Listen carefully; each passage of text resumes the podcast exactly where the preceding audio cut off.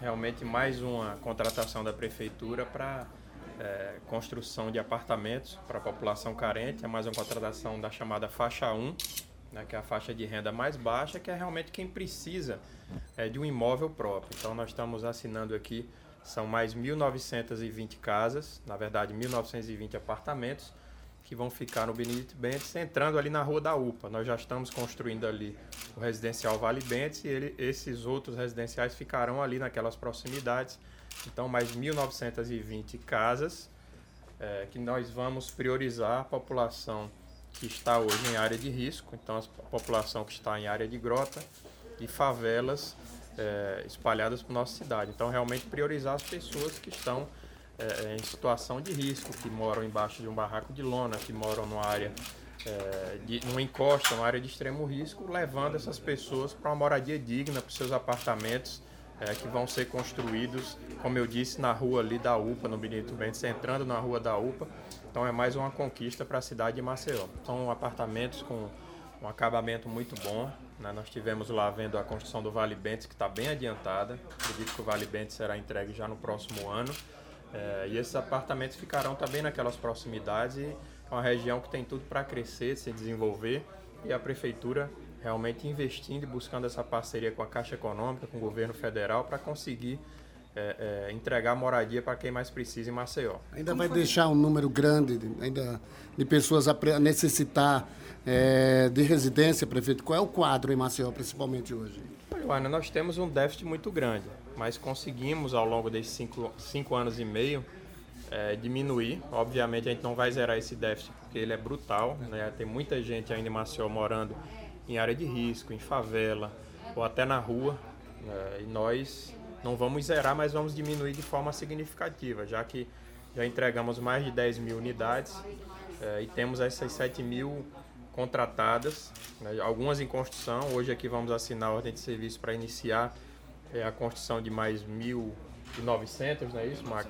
1920 e temos até o próximo ano para contratar as restantes. Então nós vamos somar nesses é, é, nesses oito anos, né, nesses nossos dois mandatos, pelo menos 17 mil unidades habitacionais, o que sem dúvida nenhuma reduz o, o déficit, dá dignidade a essas famílias, muitas delas, como fizemos agora recentemente lá no Cidade Sorriso, é, as, as famílias que moravam na favela Santa Cruz, que era uma favela que tinha todos os problemas das chamadas habitações subnormais, a falta de esgoto, falta de água potável, energia elétrica na base do gato, as pessoas morando embaixo de lona, então muito calor, é, quando chovia molhava tudo e hoje as pessoas estão morando lá no residencial Jorge Quintela. Eu tive recentemente lá visitando e é é muito bacana você ver nos olhos das pessoas a alegria de ter, muitas pela primeira vez, um teto para morar, uma, uma moradia digna. E isso é muito bacana e hoje aqui muito feliz de assinar mais 1920 novas moradias para Maceió. De forma é feita a seleção, né? Secretário Mac, me ajude, a previsão de conclusão. O Vale Bentes 1 provavelmente em março estará concluído. Né? Esses que a gente está assinando hoje são obras de 24 meses, mas a gente tem conseguido fazê-las em 18 meses.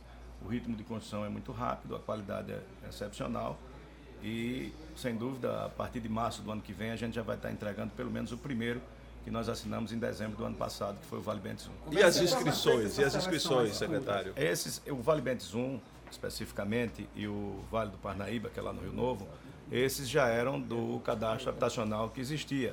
Né? A gente uma, tinha uma lista de espera, havia uma expectativa. As demais serão prioritariamente, prioritariamente para pessoas que vivem em situação de risco e vulnerabilidade. É, pessoas que moram em grotas, pessoas que vivem em situação de extrema calamidade. É, como se diz, a gente, o, o, foco da administração do prefeito sempre foi levar essas pessoas para locais seguros. Eu não preciso ficar pintando muro, desenhando é, sol em parede, que eu não vou resolver o problema de ninguém.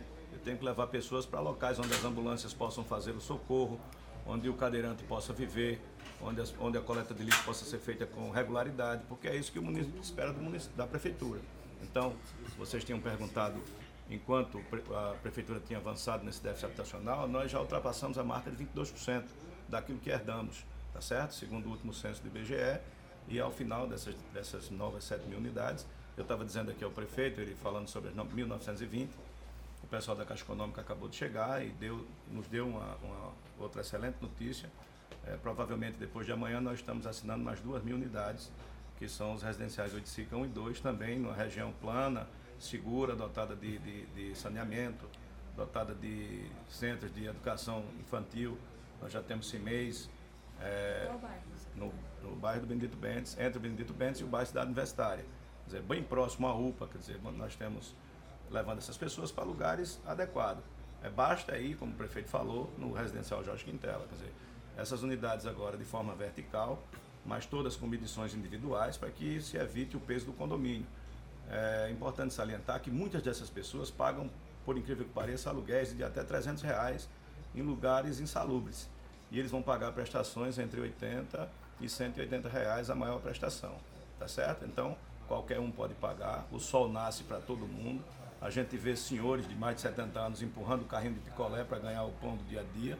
Então não dá mais para as pessoas ficarem esperando, abrindo cartaz no sinal e esperando que a vida seja resolvida é, por todos nós. Cada um tem que dar a sua parcela. A prefeitura está fazendo um esforço enorme na contratação disso, porque toda a infraestrutura desses, desses equipamentos são feitas pela prefeitura, então isso é dinheiro do contribuinte. Essas, essas moradias, pelo padrão, elas não pagam IPTU, isso já é um, um, um ganho significativo para eles, mas eles têm, por outro lado, uma ajuda da prefeitura, não só com os equipamentos públicos, mas com a manutenção das vias, a iluminação pública e todo o resto que a prefeitura vem fazendo por eles.